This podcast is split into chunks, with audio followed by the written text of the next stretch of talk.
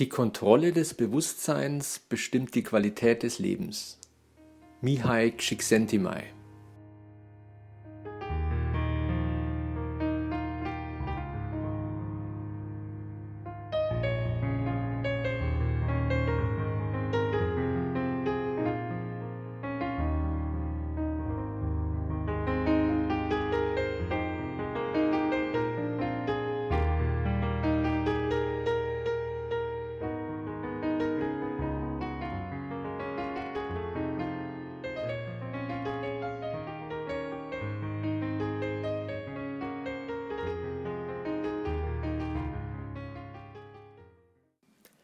Herzlich willkommen zur Folge 6 des CM-Cast.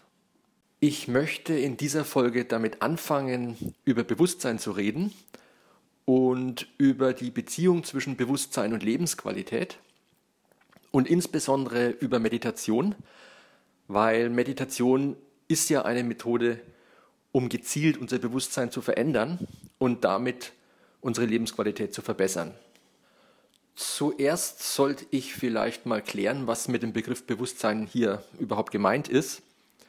Bewusstsein ist einfach alles, was einem persönlich in diesem Augenblick passiert.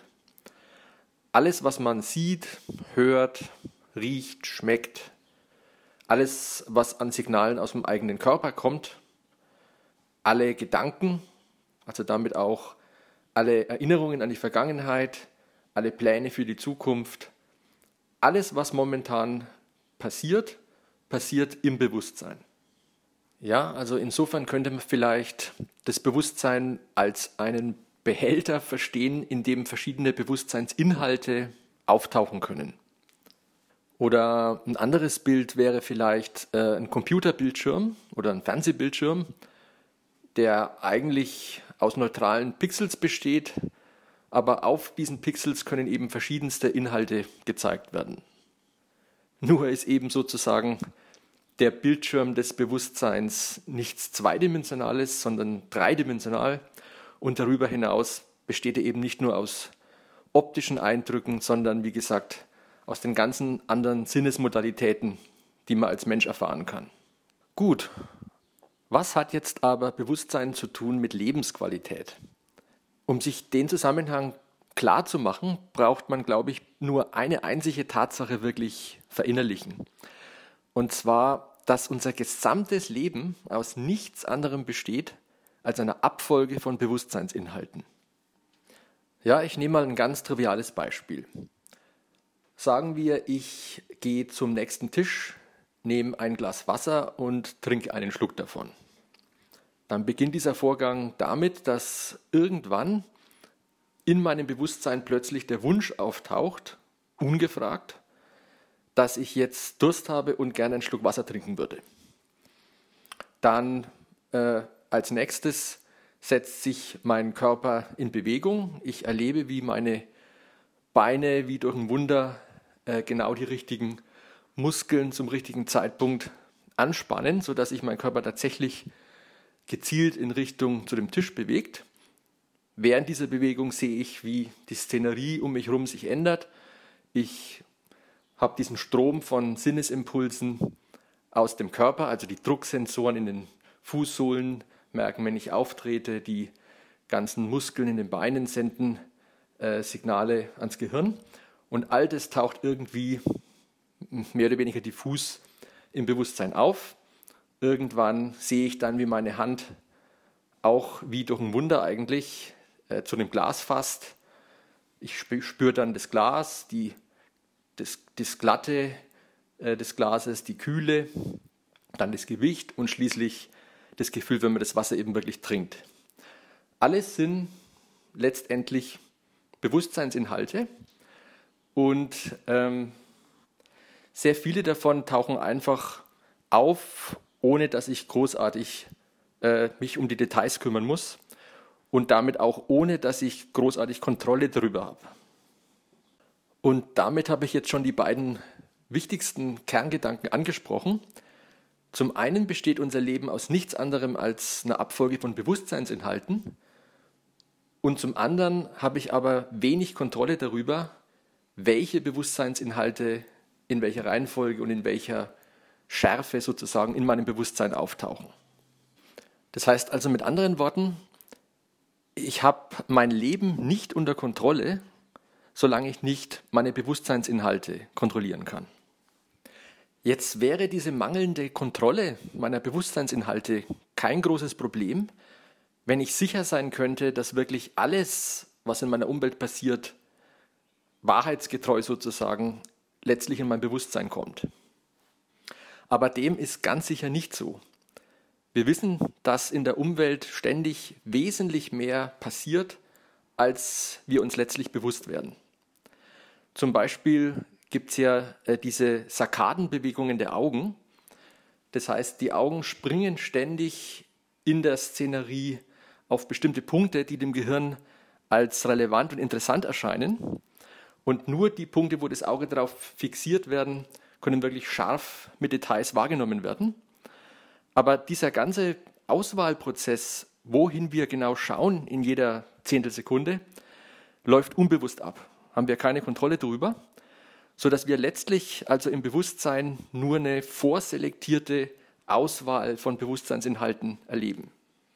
Ja, das ist wirklich ein bisschen so wie äh, ein Nachrichtensender, der nur eine begrenzte Sendekapazität oder Zeitkapazität hat und deswegen von all den Nachrichten, die in der Welt eigentlich äh, erzählenswert wären, eine kleine Menge auswählen muss und die dann eben seinen Zuhörern präsentiert.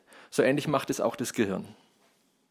Aber unser Gehirn wählt nicht nur aus, was es uns ins Bewusstsein schickt, sondern die wenigen Nachrichten, die ins Bewusstsein kommen, werden auch noch ganz stark verändert, editiert und kommentiert. Ja, also zum Beispiel, äh, ich höre gerade wieder ein Auto außen an der Straße vorbeifahren, aber was im Bewusstsein ankommt, ist nicht einfach nur das rohe Geräusch, sondern ich habe eigentlich gleichzeitig auch so ein leichtes Bild eines vorbeifahrenden Autos im Kopf, obwohl ich das Auto eben nicht sehen kann. Ich schaue in eine andere Richtung sogar. Und zusätzlich habe ich auch noch Gefühle, die mit dem Geräusch verbunden sind. In dem Fall zum Beispiel leicht negative Gefühle, weil ich äh, zum Beispiel befürchte, dass das Geräusch des Autos später auf dem Podcast störend sich bemerkbar machen könnte. Das heißt, sofort ist Zusätzlich zu den Rohdaten äh, sind auch noch Bewertungen dabei und sehr oft eben negative Bewertungen. Und auch auf diese negativen Bewertungen und äh, Verarbeitungsschritte habe ich keinen Einfluss zunächst mal. Was das Gehirn auch sehr gern macht, ist sich von, von außen kommenden äh, Ereignissen dazu verleiten zu lassen, lange Gedankenketten anzuschmeißen. Also wenn ich zum Beispiel äh, auf der Straße unterwegs bin und ich erkenne auf der gegenüberliegenden Seite eine Person, die ich kenne und ich grüße die und die grüßt irgendwie mh, hm, relativ kurz zurück, fängt sofort das Gehirn an, sich zu überlegen, ist der oder die irgendwie sauer auf mich? Wann haben wir uns das letzte Mal gesehen? Ist irgendwas vorgefallen, was jetzt zu Ärger führen könnte? Wie muss ich mich in Zukunft verhalten, um die Situation zu verbessern? Also ein riesen Rattenschwanz an äh, Fantasien, die mit einer einfachen Tatsache äh, verbunden werden, nämlich dass der andere vielleicht den Kopf etwas kürzer genickt hat, als er das sonst so macht.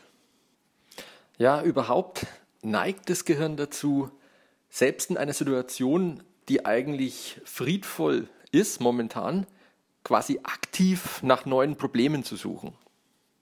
Ja, so gibt, gibt es irgendwas in der Umwelt, das äh, mich negativ beeinflussen könnte und muss ich darauf jetzt reagieren?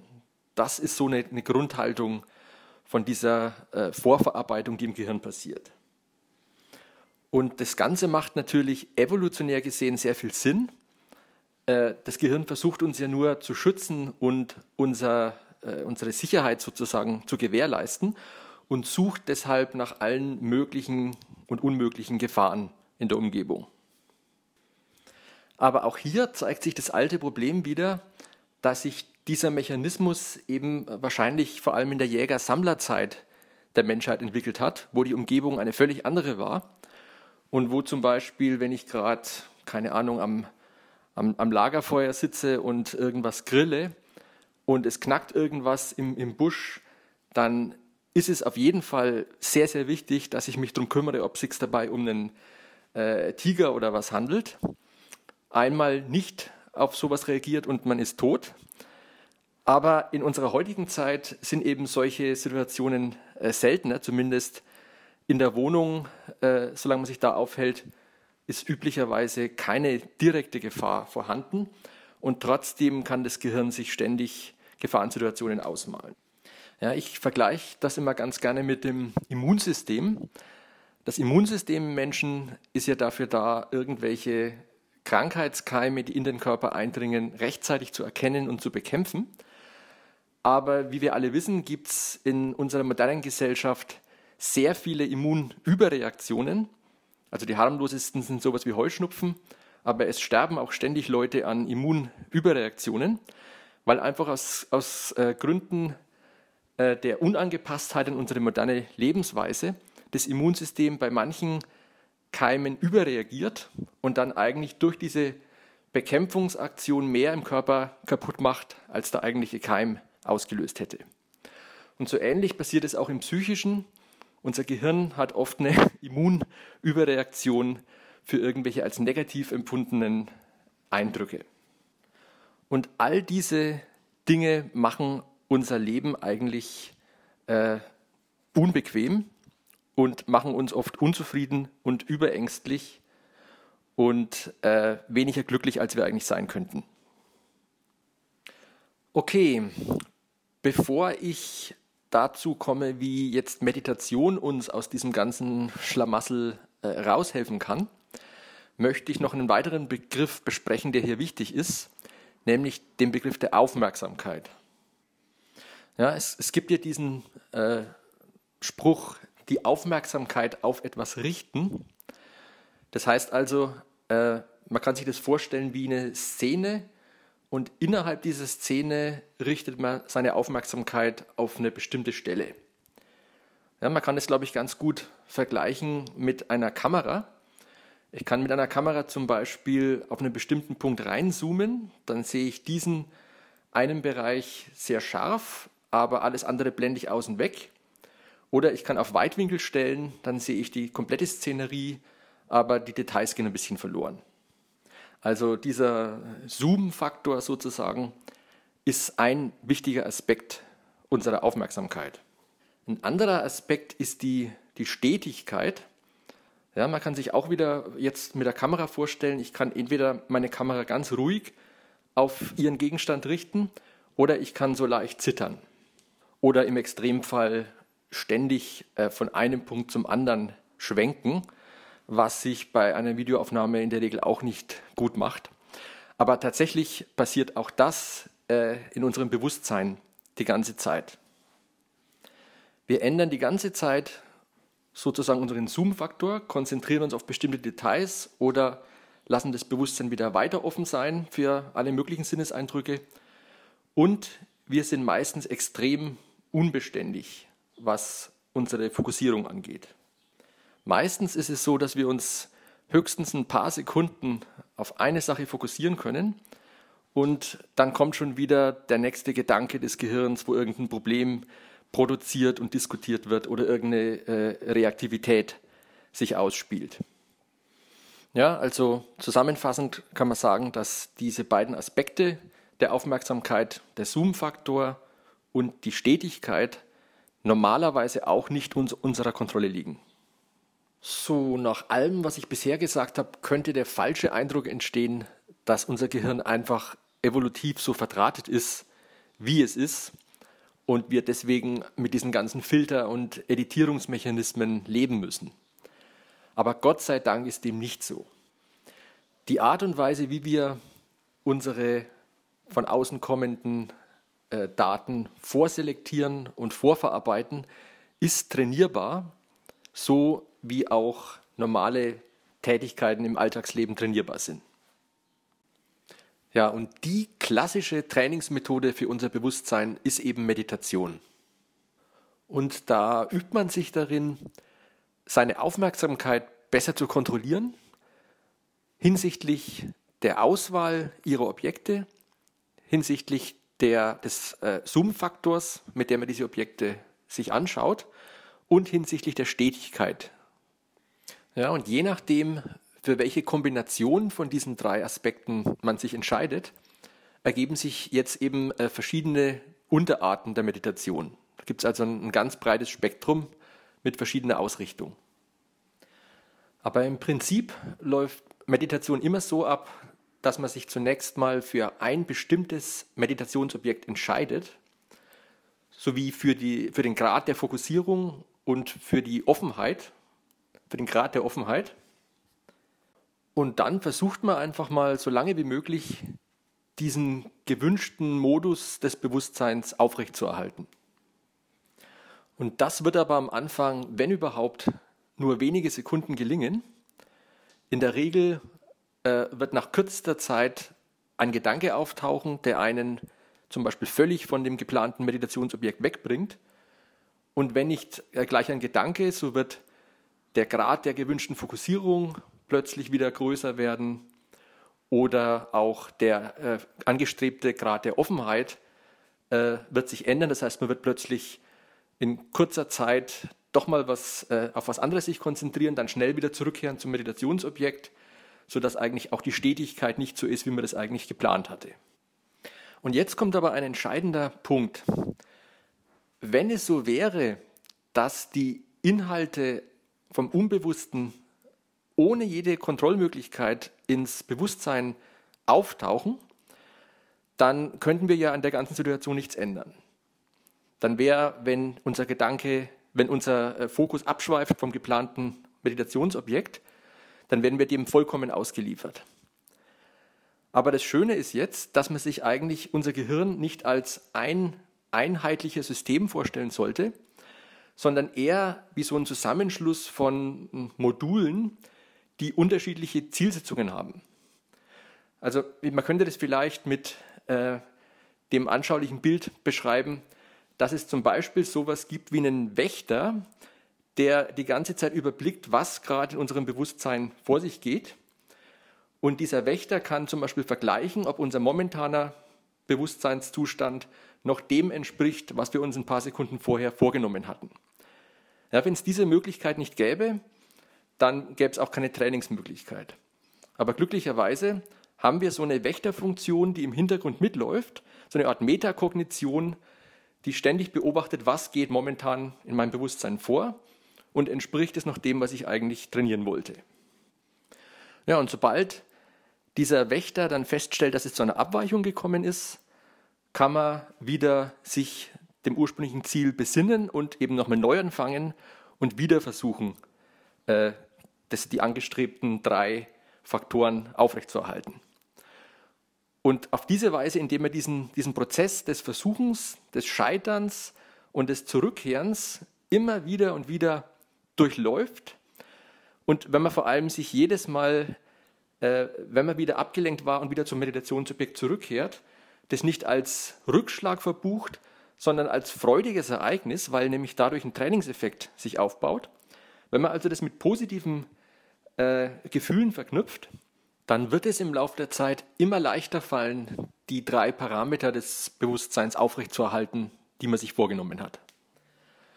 Gut, äh, vielleicht sollte ich, damit dieser Podcast nicht zu lange wird, jetzt am Ende nochmal auf die verschiedenen Arten von Meditation eingehen, die es so gibt. Also zunächst mal könnte man sich fragen, ob man äh, eine bestimmte Körperhaltung notwendig braucht zu meditieren. Äh, dem ist eigentlich nicht der Fall. Also es gibt zum Beispiel neben der klassischen Sitzmeditation auch äh, Gehmeditation und sogar auch die Möglichkeit im Liegen zu meditieren, beziehungsweise sogar während einer Alltagstätigkeit sich in seinem Bewusstseinszustand zu üben. Dann darüber hinaus gibt es auch äh, eine große Freiheit, was den, ähm, was den Gegenstand der Meditation angeht. Äh, also das, das, klassische Beispiel ist sicherlich der eigene Atem, aber man kann sich durchaus auch auf andere Signale aus dem Körper konzentrieren, zum Beispiel auf das Gefühl des Sitzens oder das Gefühl des Gehens und so weiter. Also beliebige Körpersignale können als Meditationsobjekt genutzt werden. Und dann darüber hinaus natürlich auch äh, Sinnesreize von außen. Also man kann sich zum Beispiel auf die Geräusche äh, konzentrieren, die im Raum um einen herum auftreten oder auch auf die optischen Eindrücke, die man hat, äh, beziehungsweise, und jetzt wird es schwieriger, auch auf innere äh, geistige Phänomene. Also zum Beispiel kann man sich auf äh, Emotionen konzentrieren. Also ich habe letztes Mal schon erwähnt, dass Emotionen ja eigentlich bestimmte physiologische Prozesse im Körper sind, die man äh, auch mal genauer erforschen kann. Also wie fühlt sich zum Beispiel Wut oder Angst oder Unzufriedenheit wirklich im Körper genau an? Das ist eine Möglichkeit. Äh, angeblich kann man sogar über seine eigenen Gedanken meditieren. Also es gibt immer diesen schönen Ausspruch, äh, sich vorzustellen, dass äh, Gedanken eigentlich wie Wolken sind, die durchziehen. Wobei ich selber äh, sagen muss, dass mir das noch kein einziges Mal gelungen ist, äh, über einen Gedanken zu meditieren. Denn sobald bei mir ein Gedanke hochkommt, zieht er vollkommen die Aufmerksamkeit auf sich und alles, was ich mir vorher vorgenommen habe als Meditationsobjekt, ist zunächst mal verschwunden. Also wie das jemals gelingen kann, ähm, sozusagen nochmal von oben auf diesen Gedanken zu schauen, äh, weiß ich momentan nicht. Aber es gibt ja eben in der Zukunft noch Hoffnung, dass man äh, sich da weiterentwickeln kann.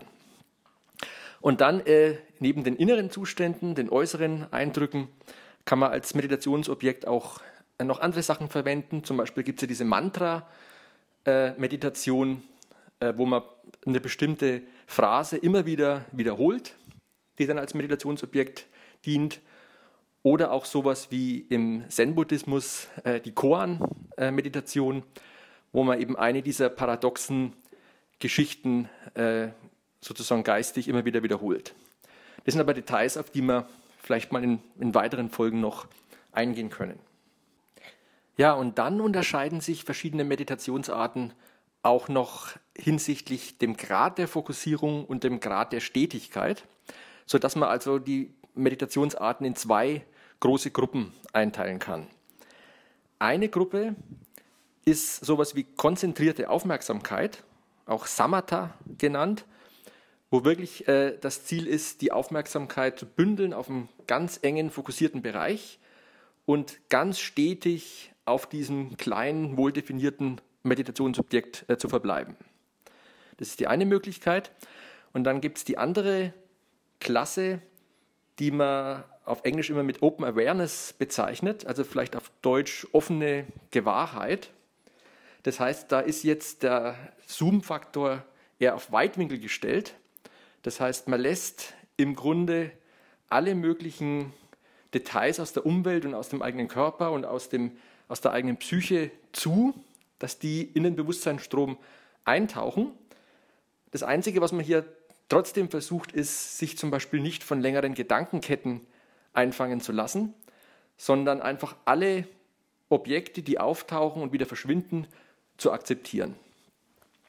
Und diese, diese zweite Richtung, wo also die Aufmerksamkeit eher offener ist und eher beobachtend und weniger einengend ist, das nennt man eben auch Vipassana-Meditation.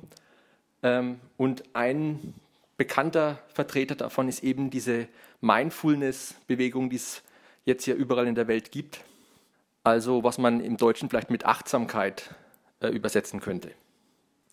So, ich denke, für einen allgemeinen Überblick äh, über das Thema war das heute genug. Und ich würde gern natürlich in einer der nächsten Folgen mal darüber reden, welche Arten von Meditation ich persönlich schon ausprobiert habe, welche Erfahrungen ich dabei gemacht habe, welche Erfolge aufgetreten sind und welche Probleme ich da äh, bekommen habe. Und dann sollte ich auch nicht vergessen, dass dieser Podcast ja nicht nur über Buddhismus und dergleichen handeln soll, sondern ich will ja irgendwann auch über Wissenschaft reden und über Jazz. Und damit werde ich wohl auch in der nächsten Folge mal anfangen. Ja, ich hoffe, es war wieder ein bisschen was Interessantes für euch dabei. und würde mich freuen, wenn ihr wieder mal reinhört. Viel Spaß!